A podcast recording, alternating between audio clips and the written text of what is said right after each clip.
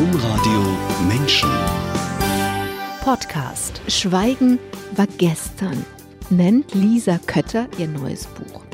Lisa Kötter ist Künstlerin und eine der fünf Frauen, die Maria 2.0 gegründet haben. Als Lisa Kötter an jenem Gründungsabend nicht einschlafen konnte, malte sie eine Marienikone. Aber als sie fertig mit Malen war, verschloss Lisa Kötter Maria den Mund mit einem Pflaster. Seitdem ist viel passiert. Unter anderem malt Lisa Kötter heute auch wieder Frauen ohne Pflaster über Mund. Was passiert ist, warum das Pflaster weg ist und wer Lisa Kötter überhaupt ist, das klären wir jetzt alles in dieser Sendung. Herzlich willkommen, Lisa Kötter. Ja, vielen Dank. Ich freue mich sehr. Herzlich willkommen alle, die eingeschaltet haben. Am Mikrofon Angela Krumpten. Lisa Kötter, Schweigen war gestern, haben Sie Ihr Buch genannt. Auf die Anfänge von Maria 2.0, da kommen wir später. Aber warum ist es jetzt, im Frühjahr 2021, an der Zeit, aufzuhören zu schweigen und die Stimme zu erheben? Ich glaube, es ist in jeder Minute die Zeit, aufzuhören zu schweigen. Und ähm, speziell vielleicht in diesem Jahrhundert, das gerade zu Ende gegangen ist, wo viele Menschen, die vorher immer gezwungen waren zu schweigen und die Stimme nicht erheben konnten, weil sie zum Beispiel nicht wählen konnten, weil sie vielleicht nicht lesen konnten, weil sie vielleicht dachten, mein Verstand reicht nicht aus. Und das lernen wir immer mehr durch Demokratisierung, durch Zunahme von Transparenz, dass Menschen sich selbst ermächtigen können, dadurch, dass sie sich bilden, dass sie lesen, dass sie hören und ihren Verstand nutzen können. Und sobald sie das tun können, ist das Schweigen gestern gewesen. Jetzt habe ich dieses Buch, konnte ich das schon lesen? Und eine Stelle hat mich besonders angerührt, denn in Ihrem Buch schreiben Sie, wir haben Liebeskummer. Also wir, die Frauen von Maria 2.0, haben Liebeskummer wen lieben die Marias 2.0 denn so, dass es so weh tut wie Liebeskummer? Was die Frauen lieben und wonach sie sich sehen, ist diese Idee von Kirche, die zutiefst solidarisch ist. Solidarisch mit den anderen Frauen, solidarisch mit denen, die schwach sind und manchmal nicht von sich aus auf den Füßen stehen können, solidarisch mit allen, die verstanden haben, dass es äh, bei jesuanischer Nachfolge darum geht, sich umeinander zu kümmern, anstatt sich zu kontrollieren. Und ähm, der Liebeskummer entsteht dadurch, dass wir äh, eine Kirche vor uns sehen, eine römische Kirche vor uns sehen, die diese Idee der jesuanischen Liebe und Nächstenliebe nicht mehr sichtbar macht in der Welt. Das ist ein bisschen wirklich wie ein, wie ein alt gewordener Ehemann, dessen Leidenschaft, dessen Fröhlichkeit, dessen Zugewandtheit man irgendein, ein, irgendwann einmal lieben lernte und der sich in, sein, in seine Bequemlichkeit, in seine Stellung in der Welt, in seine Ruhebedürftigkeit und auch in, sein, in seine Machtposition zurückgezogen hat. Und ähm, ja, vielleicht meine ich damit, wir haben Liebe, Liebeskummer. Das heißt, ähm, die Frauen, zu denen Sie ja zählen, gehen wir mal von den Frauen weg und zu Ihnen, sie hatten etwas, jemand, ein Gegenüber, in das sie sich verlieben konnten, in das sie inspirieren konnte, dass sie diese Solidarität, nach der sie sich sehnen, wo sie die finden konnten. Und jetzt haben sie es nicht mehr und deswegen haben sie Liebeskummer? Ja, wir hatten vielleicht ein Bild von unserem Gegenüber, das wir geliebt haben. Und dieses Bild hat sich für uns gewandelt. Ich glaube, dass ich glaube nicht, dass die Kirche sich in meiner Lebenszeit so sehr gewandelt hat, Äh, aber es ist etwas sichtbar geworden, was wir vielleicht vorher auch nicht gesehen haben. Und auch das kann ja großen Liebeskummer erzeugen, wenn wir Dinge am Geliebten entdecken, die wir niemals für möglich gehalten hätten. Ist es denn so? Also würden Sie, es ist Ihr Buch und Sie haben das so geschrieben, aber passt es für Sie persönlich? Also da steht schon im Wir haben Liebeskummer, aber würden Sie es für Sie, für sich persönlich auch so sagen? Mein ganz persönlicher Liebeskummer ist überwunden. Das ist ja das Gute an Liebeskummer, dass er nicht äh, ewig währt. Das weiß man zwar in dem Moment nicht, wo man ihn hat, aber mit 61 weiß ich inzwischen, jeder Liebeskummer geht auch vorbei. Okay, und das würden Sie sagen, der ist vorbeigegangen.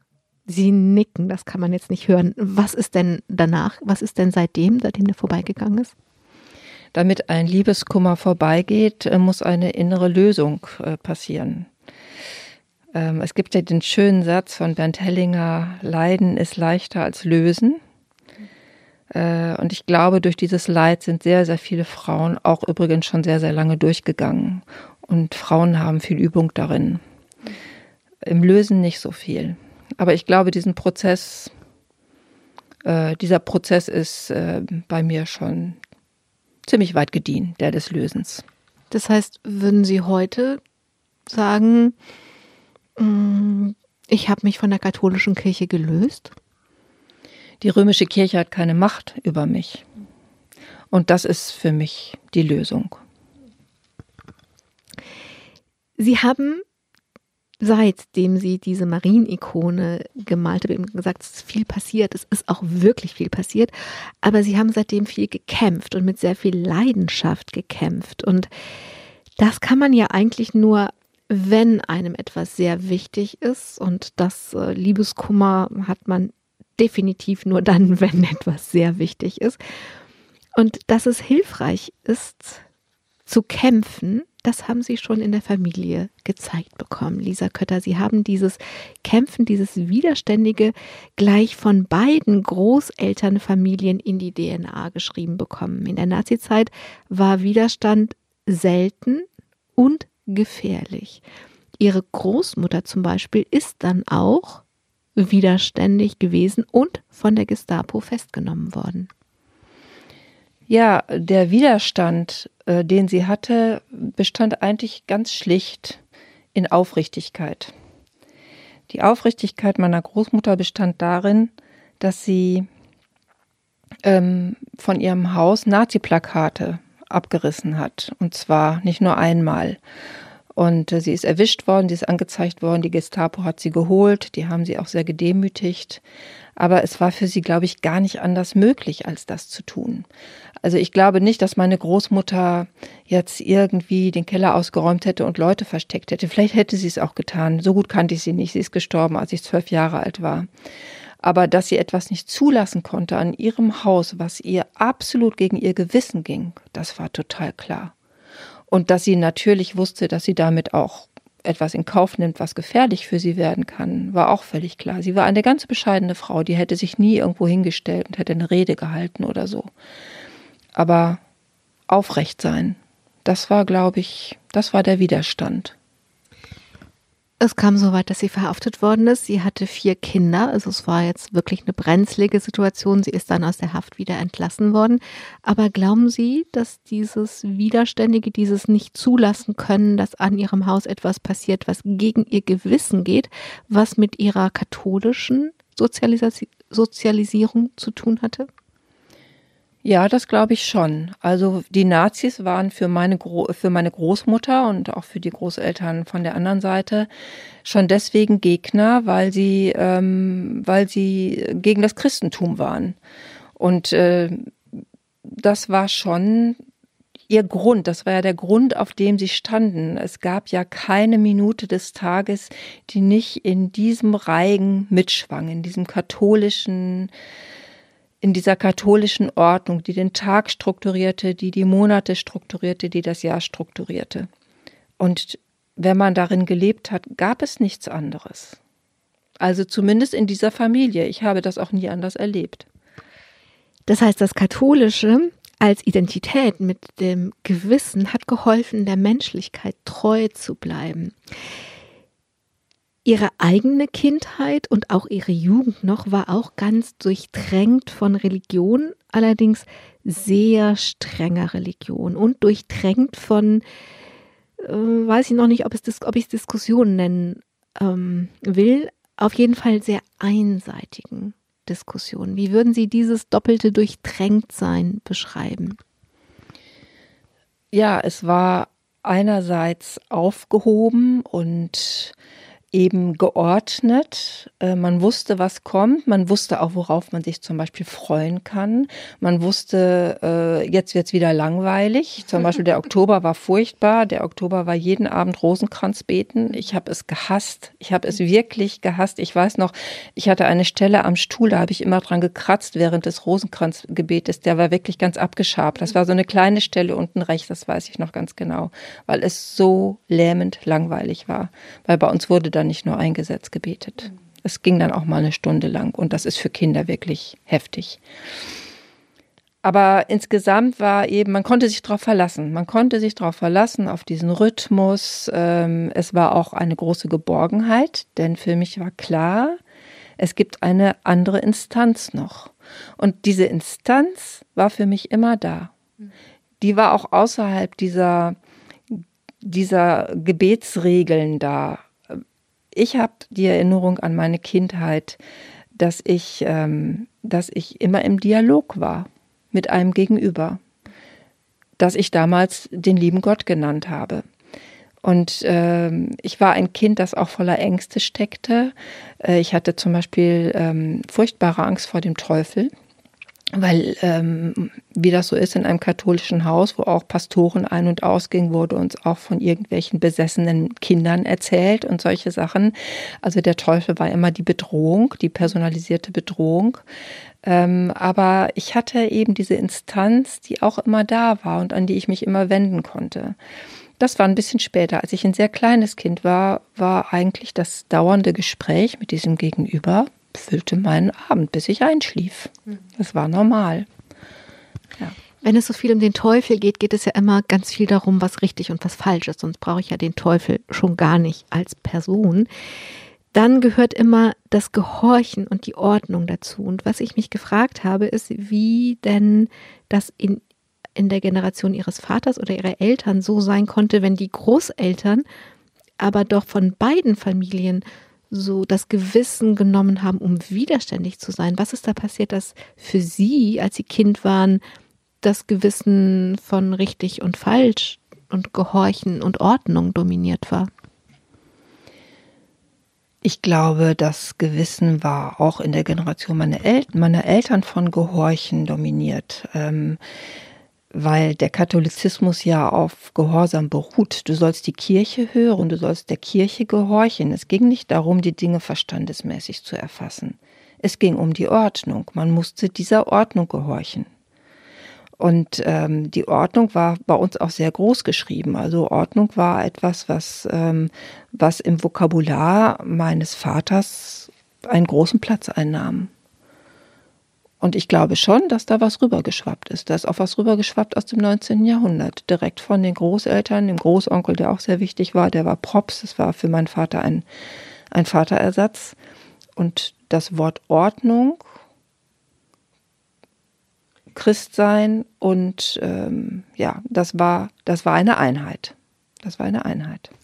Aber was ich nicht verstehe, ist, warum dann diese Einheit in dem Leben ihrer Großeltern, was ja zwei völlig getrennte Familien waren, zu diesem Aufstehen für das Gewissen, für die Menschlichkeit ähm, kam und dann sich in ihrer Generation ganz anders gezeigt hat.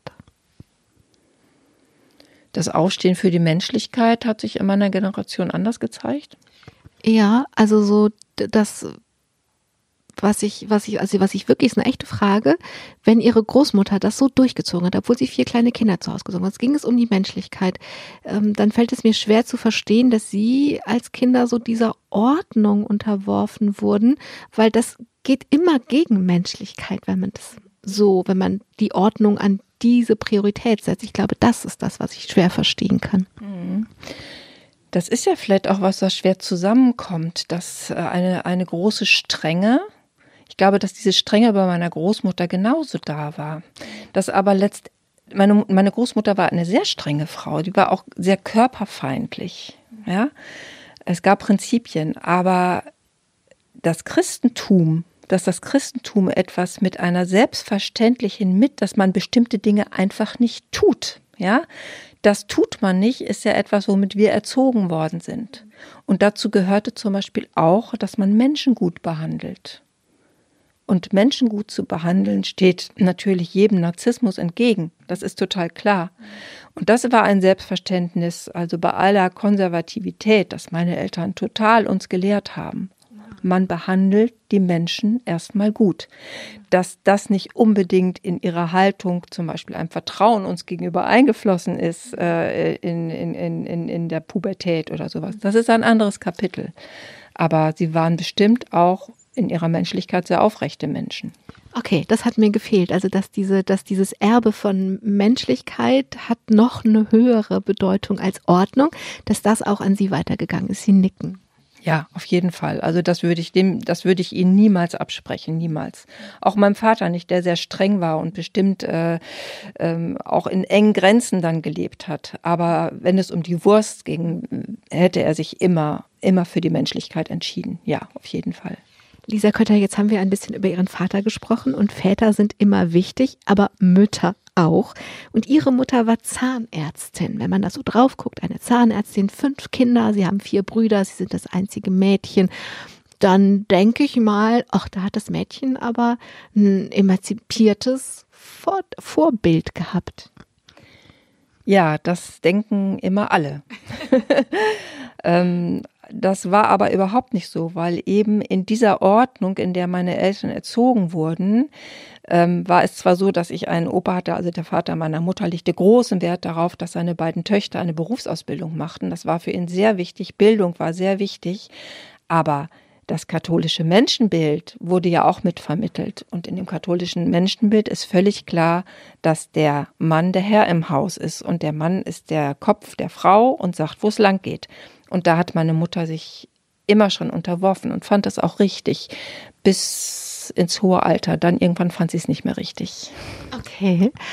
Sie erzählen in Ihrem Buch Schweigen war gestern eine Szene, da sind Sie selber dann schon eher Jugendliche und Ihre Mutter hat eine Wunde und die will nicht heilen, diese Wunde. Und Sie sprechen sie darauf an und die Mutter sagt, sie hätte dem lieben Gott angeboten, dass die Wunde auch gar nie mehr heilen muss, wenn nur der Streit zu Hause aufhört. Und damit meint sie, dass sich auflehnend von ihnen, den Kindern, gegen dieses, ja, gegen dieses katholische und die Ordnung und das, was die Eltern ihnen mitgeben wollten. Ja, sie meinte beides. Sie meinte auch äh, die äh, sehr streitlustige Art meines Vaters. Ähm, sie wollte einfach keinen Streit mehr, weil sie ja auch die Leidende darunter war. Und ich bin total, ich weiß noch, ich war so entsetzt über das, was sie gesagt hat, weil das eigentlich das, was ich selber immer erfahren hatte mit diesem Gegenüber, mit dem ich immer im Dialog war, das damit überhaupt nichts zu tun hatte, dass da dass, dass sie wirklich ein Gottesbild damit nach außen kehrte, ja ein Gott, der sich weidet an unserem Leid der sich daran weidet, dass da eine Frau ist, die leidet, jetzt konkret, und sagt, hier, Gott, ich schenke dir meine Wunde. Ne, sie soll immer schweren, immer weiter altern und wehtun, wenn nur der Streit aus, äh, äh, ausgeht. Also damit, damit, damit behaupte ich ja, dieser Gott weidet sich daran, dass wir leiden. Er will Leid geschenkt haben. Leid ist aber bestimmt etwas, was zwar unumgänglich ist, aber ich glaube, es herbeizubeten, ja, und zu denken, da ist ein Gott, der sich daran weidet, ist für mich zutiefst blasphemisch. Haben Sie das damals so sagen können? Oder haben Sie damals nur den Widerstand in sich gefühlt? Ich weiß, dass ich ihr, dass ich sie richtig angeschrien habe und ähm, ich weiß nicht mehr wörtlich, was ich gesagt habe, aber ich habe ihr schon, ich habe das bestimmt nicht so ausdrücken können, wie ich es jetzt ausgedrückt habe, aber ich habe ihr mein Entsetzen gezeigt. Was da dabei angekommen ist, weiß ich nicht. Das kann ich heute nicht mehr sagen. Also es gab die Auseinandersetzung mit dem, ich sag jetzt mal neudeutsch, dem Mindset ihrer Eltern. Aber es gab auch die Auseinandersetzung mit der etwas größeren katholischen Welt darum herum, denn so als 12-, 13-Jährige sind sie in Münster in das Franz-Hitze-Haus gekommen. Und das war wie eine kleine oder auch eine große, ich weiß es nicht, Offenbarung. Ja, das war plötzlich ähm, ein, eine neue Welt, die sich auftat, eine neue Welt innerhalb dieser Konfession. Im Franzitzhaus wurden damals, war dort, äh, da war dort Herr Ortkemper, das war ein der, der Jugendkaplan sozusagen, ähm, und der machte jedes Wochenende mit den Jugendlichen zusammen dort ähm, sogenannte Jugendmessen. Es gab eine Band, die hieß Ichthys. Diese Band war äh, ganz, äh, hat ganz für uns wunderbare Musik gemacht. Wir waren auch immer alle verliebt, mal in den Gitarristen, mal in den Schlagzeuger. Das gehörte natürlich auch dazu, war wichtig. Also Glauben hat ja auch viel mit Beziehung zu tun. Und äh, dieser Herr Ortkemper, der zeichnete sich dadurch aus, so habe ich das in Erinnerung, dass da plötzlich ein Erwachsener war, der etwas mit diesem katholischen Glauben zu tun hatte, der gleichzeitig uns Jugendlichen total vertraut hat. Es ging nicht mehr darum, die richtigen Worte im richtigen Moment zu benutzen, sondern wir durften tatsächlich teilnehmen an Liturgie. Wir durften freie Dinge formulieren. Wir durften Kreuze mit Müll behängen und unsere Wut äh, damit ausdrücken und so weiter. Also, und das kannte ich nicht. Dieses Vertrauen, dass es schon richtig ist und dass wir alle auf der Suche sein dürfen. Ohne, also, dass man eigentlich auch etwas vielleicht falsch machen darf, dass man auch mal auf dem Holzweg sein darf und nicht alles perfekt sein muss. Das fand ich unglaublich anziehend. Also dieses gehört werden auch gehört werden in dem oder einfach auch mitschwingen. Ich war ja selbst nicht unbedingt die, die das aktiv gemacht hat. Das hat mich sehr angezogen. Und das haben Sie dann auch sehr viel gemacht, Lisa Kötter. Und wenn ich das so sagen darf, Sie sind dann auch eine ziemlich wilde geworden. Sie sind mit 17 von zu Hause weg. Da waren Sie noch Schülerin und wir reden ja jetzt nicht über die 2020er Jahre. Sie haben ein bisschen her. Wie haben Sie das gemacht und warum haben Sie das gemacht? Sie sind mit vielen anderen zusammen in ein Haus gezogen. Naja, da will ich jetzt mal sagen, 2020 äh, machen die Jugendlichen das nicht mehr. In den 70er Jahren hatten wir da allen Grund zu, weil die Reibung mit den Eltern in der Generation ja viel, viel heftiger war als heute. Das waren eben nicht unsere Freunde, das waren unsere Eltern. Und das wurde ja auch immer gezeigt. Da gab es ein Machtgefälle. Und ich musste dem entfliehen, weil ich einfach einen unglaublichen Freiheitsdrang hatte. Und ich wollte mir nicht vorschreiben lassen, was ich morgens anzuziehen hatte und so weiter und so fort. Und außerdem hatten wir so viele Ideen im Kopf, was wir ausprobieren ausprobieren wollten, was wir zu Hause nicht durften. Ich durfte auch mein Liebesleben zu Hause nicht ausleben. Ähm, ich hatte keine Eltern, die so drauf waren, dass mein Freund bei mir übernachten durfte.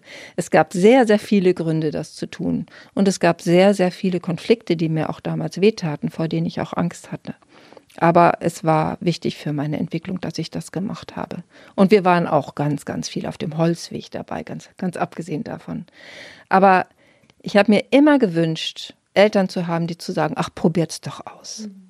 Und zu sagen auch, also dieser, dieser Glaube an einen Gott, der uns wirklich beschützt, der bei uns ist, auch wenn wir, wenn wir wirklich in trostlosen, auch selbstverschuldeten Dingen verstrickt sind. Dieses, dieses Gottvertrauen, das habe ich zu Hause vermisst. Das hatte ich dann vielleicht mehr im Franzitzerhaus, ja, dass mhm. jemand sagt, auch wenn du mal irgendwie was machst, was nicht, was nicht in Ordnung ist, trotzdem ist da jemand, ist da eben diese Instanz.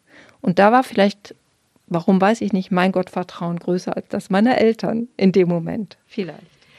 Und sie mussten auch einen Preis dafür zahlen, denn ihre Eltern haben sie nicht unterstützt. Also sie mussten irgendwie an Miete kommen, an Essen kommen. Sie mussten zur Schule gehen morgens in Münster und all das eben indem sie in einer Hausgemeinschaft gelebt haben. Ich kann mir vorstellen, dass das alles A, Aufsehen erregt hat und B, überhaupt nicht leicht war. Das ist ja im Sommer, wenn die Sonne scheint und man draußen sein kann, aber dann irgendwann ist es nass und kalt und man muss die Miete ran schaffen und trotzdem zur Schule gehen und so weiter.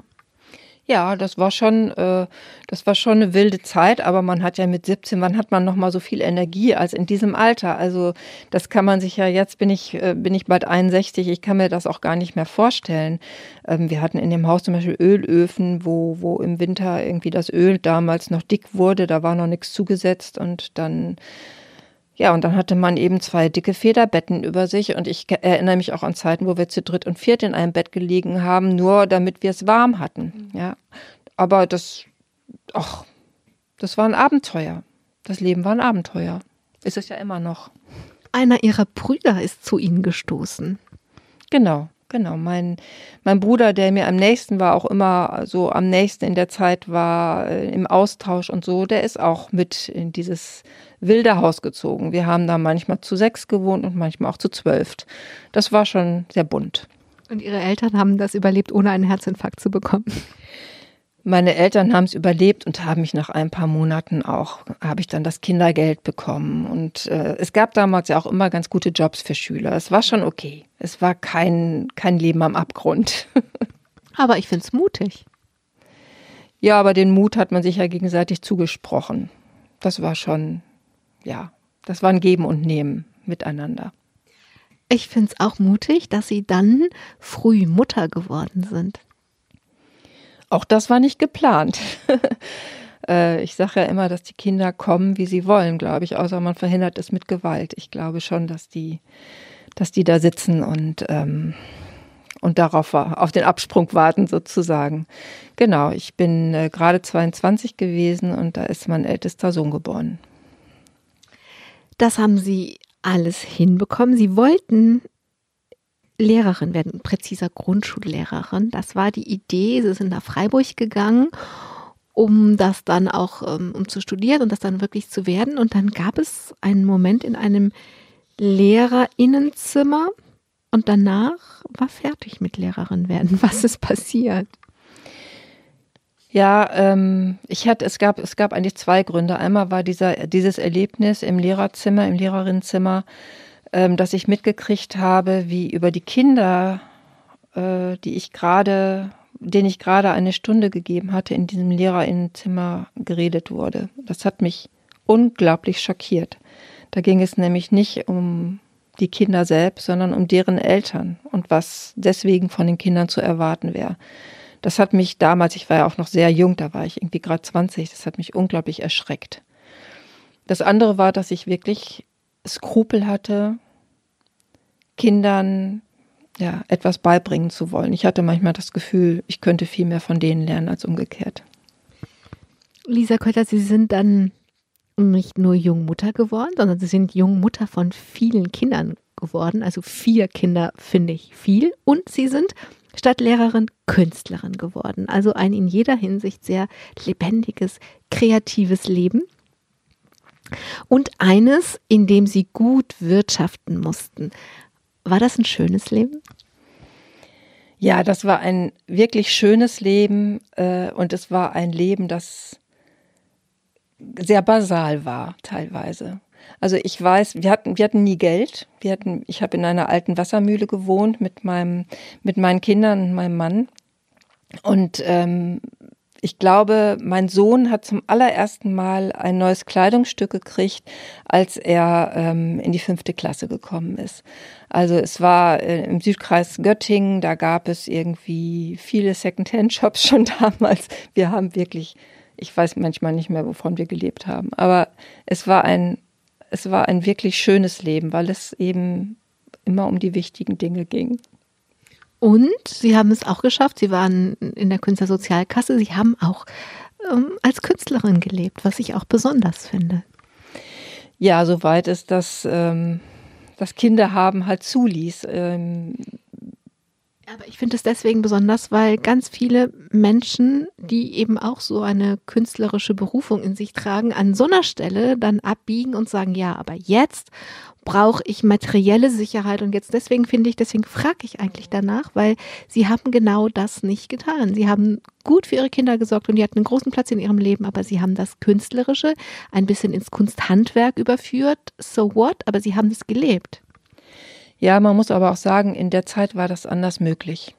Also in den, in den 80er Jahren konnte man damals, wenn man aufs Land gegangen ist und eine gute Community hatte, von sehr, sehr wenig Geld leben.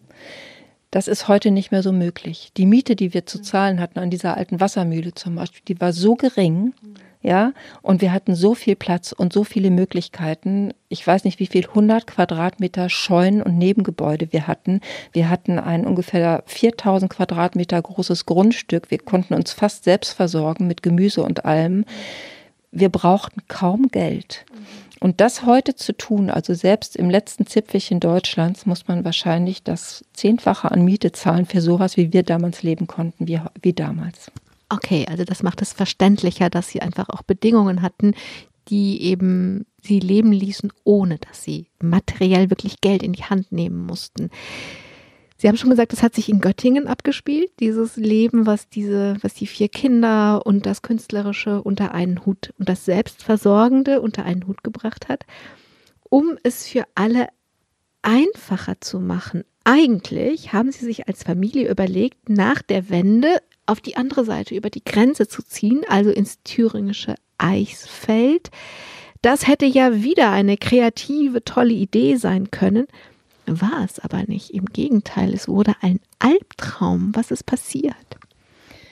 Ja, was ich unterschätzt habe, war ähm, erstmal diese Grenzsituation. Wir sind halt in ein Dorf gezogen, direkt, direkt an der Grenze, also von Nieder von einem Niederdorf ins hohe Dorf sozusagen, nur zwei Kilometer entfernt, aber in eine andere Welt, in einen Katholizismus, den es bei uns im Westen nicht mehr gab, nach dem Motto, der Pastor hat alles zu sagen. Ähm, und gleichzeitig war, ging durch dieses Dorf ein Riss. Die eine Hälfte hatte die andere Hälfte sozusagen bei der Stasi verpetzt.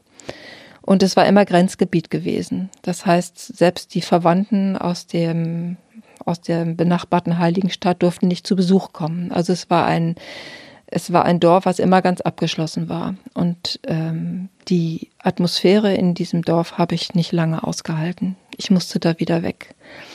Dazu kam noch, dass äh, unsere beiden Ältesten waren damals schon beginnend in der Pubertät, dass der Anschluss dort, dort, dort im Dorf äh, ziemlich schwierig war für die Kinder, weil ähm, die Sozialisation dort vorher war gewesen, äh, dass die Kinder praktisch voll versorgt waren.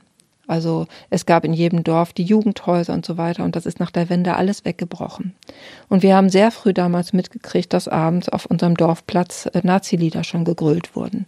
Ich habe das alles nicht mehr ausgehalten und deswegen wollte ich, sind wir da schon nach drei, vier Jahren wieder weggezogen.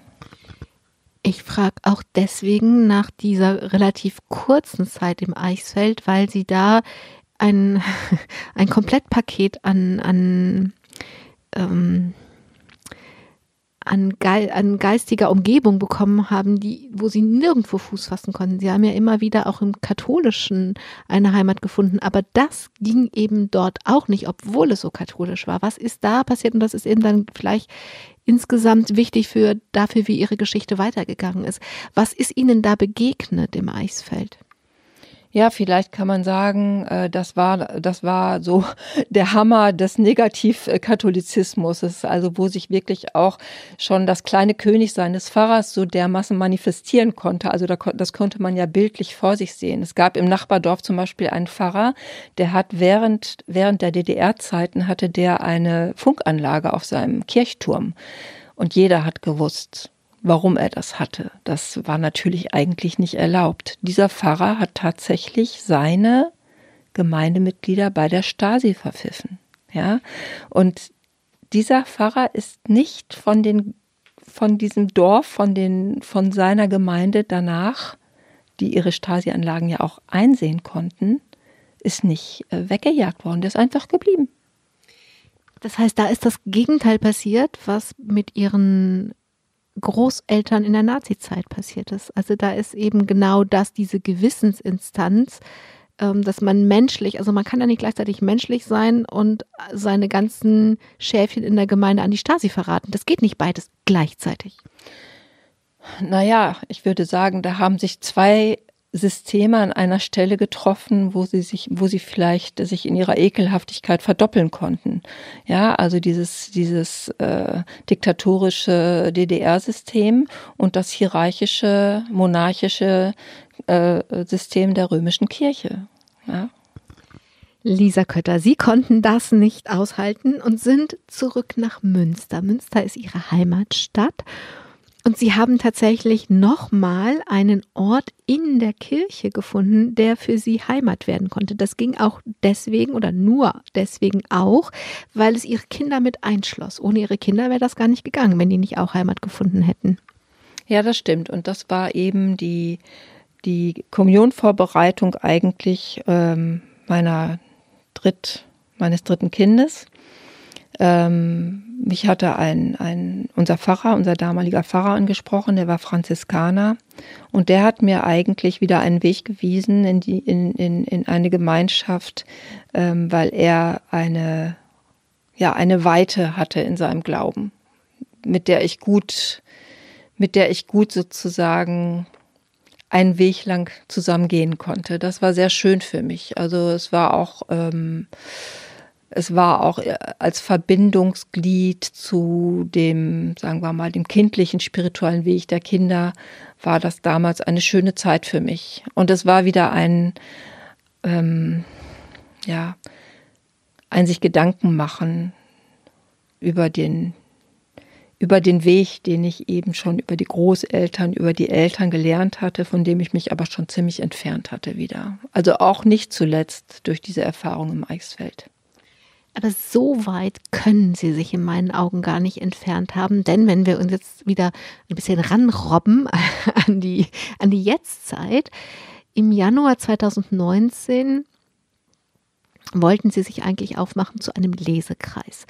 Dieser Lesekreis, das waren ein paar Frauen und die haben die Enzyklika des Papstes gelesen, mit allem Respekt. Wenn sich fünf Frauen 2018 oder 19 treffen, ähm, um die Enzyklika des Papstes zu lesen und sich einen ganzen Abend damit Woche für Woche auseinanderzusetzen, dann können sie sich gar nicht so weit entfernt haben. Im Gegenteil, sie nehmen das alles sehr ernst, besprechen es, bedenken es, arbeiten es durch. Also das ist, ähm, ist nicht so weit weg.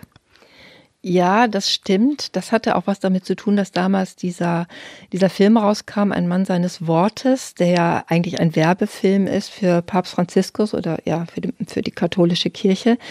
Und wir haben immer gesagt, wir müssen, wir müssen noch mal gucken, ähm, wie der eigentlich wirklich tickt. Und dazu kann man eben seine Schriften lesen. Und äh, wir haben uns dann monatlich getroffen ähm, und waren eigentlich erstmal sehr ernüchtert, weil im Evangelii Gaudium, das war die Schrift, die wir gelesen haben, die ersten Kapitel im Grunde darum gehen, erstmal die den äh, noch lebenden Papa Emeritus zu befrieden und die Kurie. Also es musste alles erstmal gewürdigt werden und äh, das fand ich auch schon sehr seltsam, dass in diesem in diesem äh, in diesen päpstlichen Schriften von Franziskus, die ja inhaltlich manchmal total toll sind, nicht alles, aber dass da erstmal so eine so ein ähm, Umschleimen der der früheren Päpste stattfinden muss. Also mein Gott, die haben auch ihre gesellschaftlichen Probleme, diese armen Päpste. Ja, offensichtlich. Jedenfalls haben sie sich trotzdem mit ein paar Frauen getroffen und eigentlich sollte es um diese Enzyklika gehen im Januar 2019, aber Sie, Lisa Kötter, hatten gerade vorher eine Dokumentation gesehen, das Schweigen der Hirten.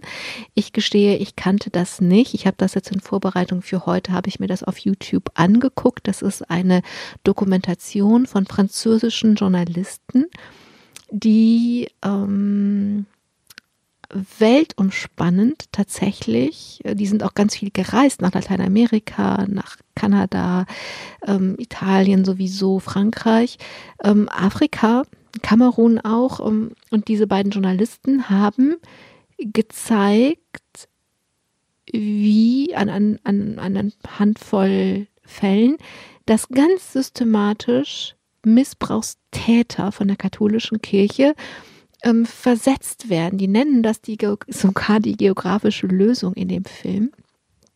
Dieses systematische dahinter. Ich, wie gesagt, ich kannte das gar nicht. Ich habe mir das angeguckt und war so ein bisschen so dieses, das, das ist so perfide, dass es ein System ist und wie es funktioniert und es ist so offensichtlich, dass es genau so ist. Das hat mir ein bisschen den Atem verschlagen und sie sind an diesem Abend dahin weil sie unter dem Eindruck dieser Dokumentation standen. Und was ist dann passiert? Sie wollten gar nicht über den Papst mehr reden.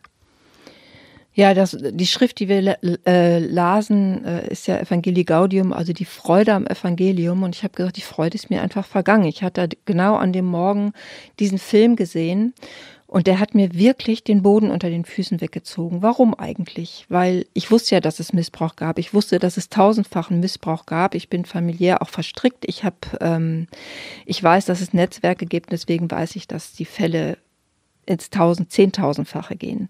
Aber ich habe immer gesagt, es sind viele Einzelfälle. Die Kirche ist eben eine Riesenorganisation mit vielen, vielen Menschen und wo viele, viele Menschen sind, gibt es eben Zehntausende von Einzelfällen. Aber dies, was mir an diesem Film so klar geworden ist, ist tatsächlich das Systemische daran, dass dieses System der römischen Kirche eben auch in dieser Gehorsams- und Lo Lo Loyalitätspflicht, die sie eben einfordert, dass dieses System Kirche nicht nur Menschen natürlich in sich hat, die auch missbräuchlich Gewalt anwenden, sondern dass sie das fördert dadurch. Und sie fördert es natürlich auch dadurch, dass sie eine intransparente männerbündische Hierarchie hat. Ja, und das Systemische, das ist ein, und an diesem Tag habe ich einfach gesagt, Leute, irgendwas läuft total schief wir haben es hier gut in unserer Gemeinde. Wir haben einen Priester, der lässt uns machen, was immer wir wollen. Wir hätten auch jeder, wir hätten auf dem Altar tanzen können, ja, wenn wir es begründet hätten oder wenn es irgendwie eine Würde gehabt hätte. Man kann ja auch würdig auf dem Altar tanzen. Ähm, aber das ist unsere gemütliche Nische. Und andere haben diese Nische nicht. Die sind diesem Leid einfach ausgesetzt. Ja, die haben keinen Schutz in diesem System, weil in diesem System gibt es keinen Schutz für Schwache. Wie haben denn die anderen Frauen, die den Film ja vielleicht noch nicht gesehen hatten, reagiert? Es brach eigentlich an dem Abend aus allen raus. Viele einzelne Geschichten, vieles, was man so weiß, was man vielleicht auch verdrängt hat. Es war auch ganz viel Scham an dem Abend. Ja, wissen Sie, ich habe ja vier Brüder. Ich durfte ja nie Messdienerin werden. Und schon als ich ein Kind war, hat man ja immer so komische Bemerkungen gehört. Also es schwang ja immer mit, dass es auch ganz viel gibt, was nicht stimmt, von irgendwelchen peinlichen Beichtstuhlerlebnissen über irgendwelches Gefummel oder irgendwas, was man mal vom Hörensagen so gehört hat. Ich weiß gar nicht, ob es überhaupt irgendjemand gab, der wirklich innerhalb der katholischen Kirche sich ernsthaft bewegte, der nicht diese Ahnung zumindest hatte oder auch ein Wissen. Und deswegen war auch ganz viel Scham dabei, weil man hat es ja laufen lassen. Es sind ja Einzelfälle. Wird sich schon jemand drum kümmern? Also Scham jetzt über die eigene Rolle, nicht Scham, weil jemand was passiert ist, für das man sich heute noch schämt, sondern Scham, ähm, selber nicht betroffen zu sein, aber auch nichts zu tun. Ja, der Scham im Grunde einer Komplizenschaft durch Schweigen. Ja. Bezieht sich darauf, Schweigen war gestern? Das ist auf jeden Fall ein ganz großer Teil davon, denn das, was wir ja an dem Abend auch gespürt haben, war das Unsolidarische dieses Handelns, dieses Schweigens. Das habe ich ähm, eigentlich jetzt erst richtig verstanden, als ich Ihnen zugehört habe und dann versucht habe, als ich Ihr Buch gelesen habe und versucht habe, die Dinge zusammenzubringen. Und ich weiß nicht, wie Sie das sehen, aber ich habe Maria 2.0 sehr lange nur aus Medien mitbekommen. Es hat einfach, es war nicht so mein Thema, dass ich mich da jetzt hätte mich wirklich mit auseinandersetzen wollen. Ähm, und ich habe den Eindruck, das wird ganz anders dargestellt. Also so, wenn ich Ihnen zuhöre, geht es in erster Linie um die Solidarität mit denen, die nicht so eine Nische haben. Und das ist ja einfach in dieser Dokumentation, es ist wirklich schrecklich. Die Priester werden nach Afrika geschickt, als wenn afrikanische Kinder nicht schutzwürdig wären oder sind nach Lateinamerika. Sie werden an Orte geschickt, an denen Kindern nicht geglaubt wird, denen nicht zugehört wird, wo das Ganze in der Gesellschaft so tabuisiert ist. Das ist einfach wirklich krass zu sehen, was da passiert. Und wenn ich Ihnen zuhöre, geht es in erster Linie um Solidarität. Aber was ich medial fast zwei Jahre lang mitbekommen habe, ist was ganz anderes. Es ist Widerstand, es ist Streik, es ist äh, äh, Krawall, also es hat gar nicht, Solidarität wäre mir jetzt lange nicht in den Sinn gekommen.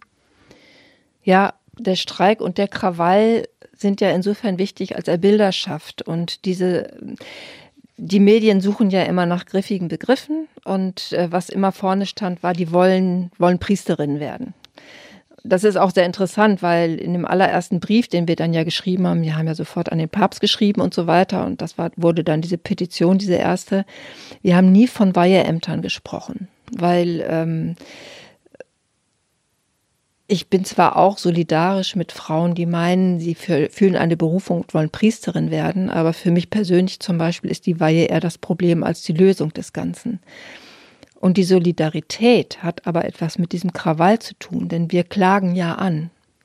Also nicht mehr schweigen heißt ja auch, wir legen den Finger genau in diese Wunde, denn was wir von der Botschaft verstanden haben und was wir, was, was, was uns irgendwie äh, diesen Jesus ja auch so verehren lässt, ist, dass er gar nicht vorhatte, eine neue Religion zu gründen, sondern er hat uns ein neues Gottesbild geschenkt. Ein neues Gottesbild, das dass auch ein zutiefst, eine tiefe, ein tiefes Vertrauen in die Menschen, Solidarität mit den Menschen, ja. Also der, die, die Christen sagen, Gott wurde Mensch. Gibt es mehr Solidarität? Ja. Und gleichzeitig wird das Ganze dann plötzlich wieder beschränkt auf diesen Opfergedanken, ja, auf diesen eben dieses Gottesbild, das, das, das äh, opfert seinen eigenen Sohn, ja. Ein Gott opfert, äh, sagt also Abraham nicht, nicht den Isaak opfern und so weiter, aber er opfert dann seinen eigenen Sohn. Da sind wir wieder bei dem Gott, der sich am Leide weidet. Nein, darum ging es nicht. Es ging nicht um Opfer. Es ging um das Leben.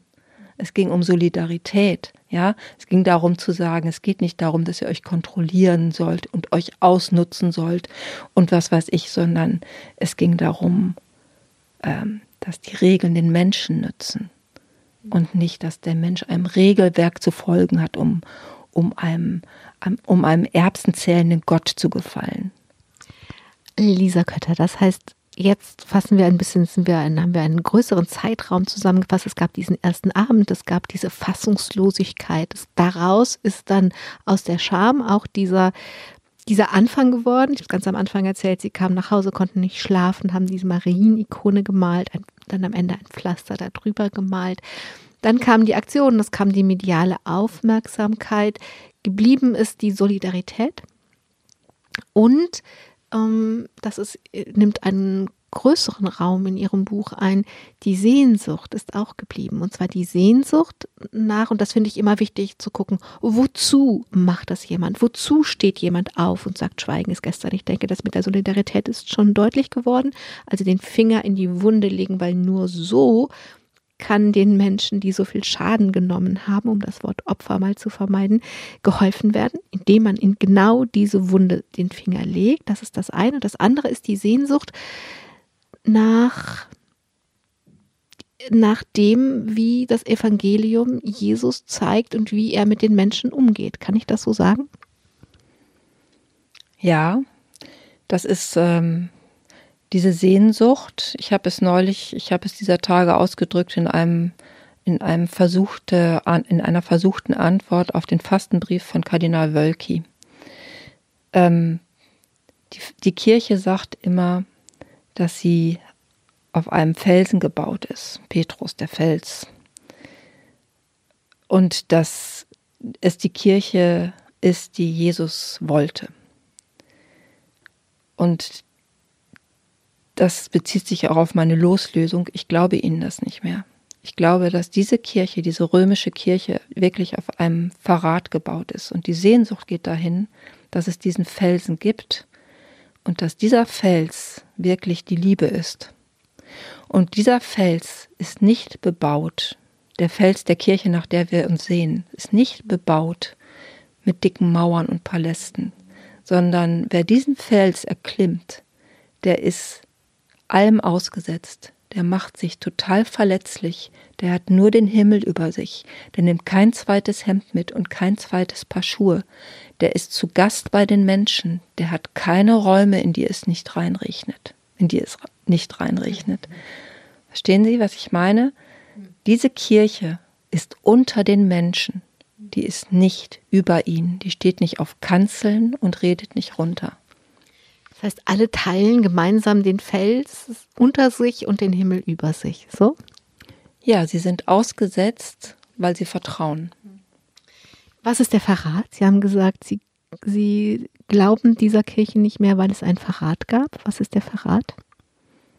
Der Verrat ist, dass die jesuanische Bewegung, äh, zu der sogar Paulus sagte, ne, der Paulus, der ja angeblich auch gesagt hat, die Frauen sollen schweigen, der gesagt hat, es gibt keine Herren und Diener, keine Frauen und Männer, keine Fremden und Einheimischen. Dass diese jesuanische Bewegung, die sich gemeinsam an einen Tisch setzte und ein Liebesmahl gefeiert hat, sich plötzlich hat korrumpieren ließ und Staatsreligion wurde. Und das Heiligtum, in dem nichts war, außer das Geheimnis des göttlichen Gegenübers, wurde plötzlich mit einem Opferstein versehen, an dem der römische Priester im römischen Staatsgewand mitten im Heiligtum stand und ein Opferritus ausgeführt hat.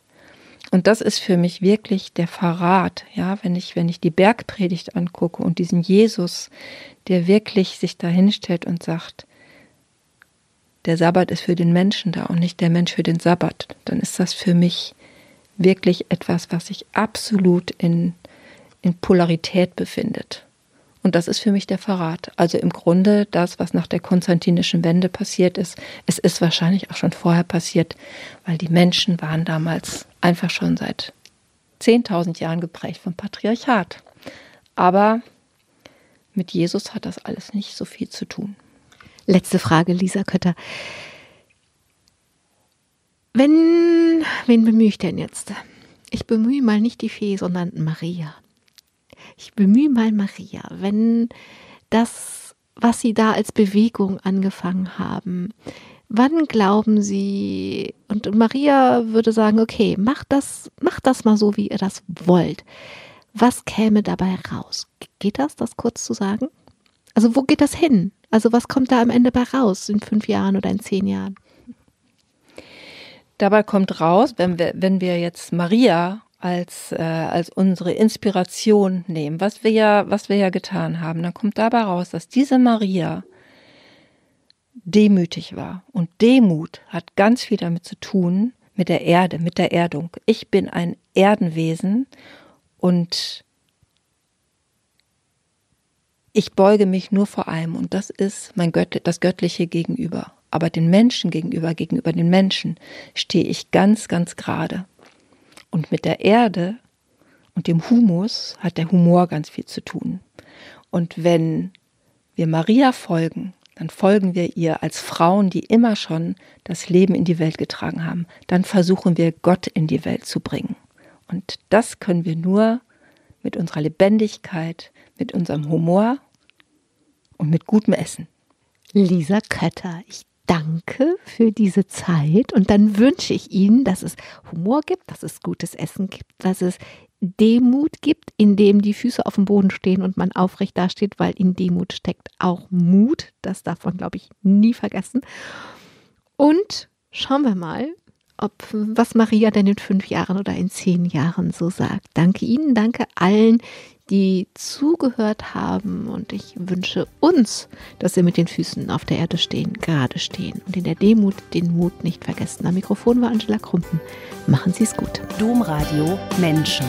Weitere Informationen finden Sie auf domradio.de.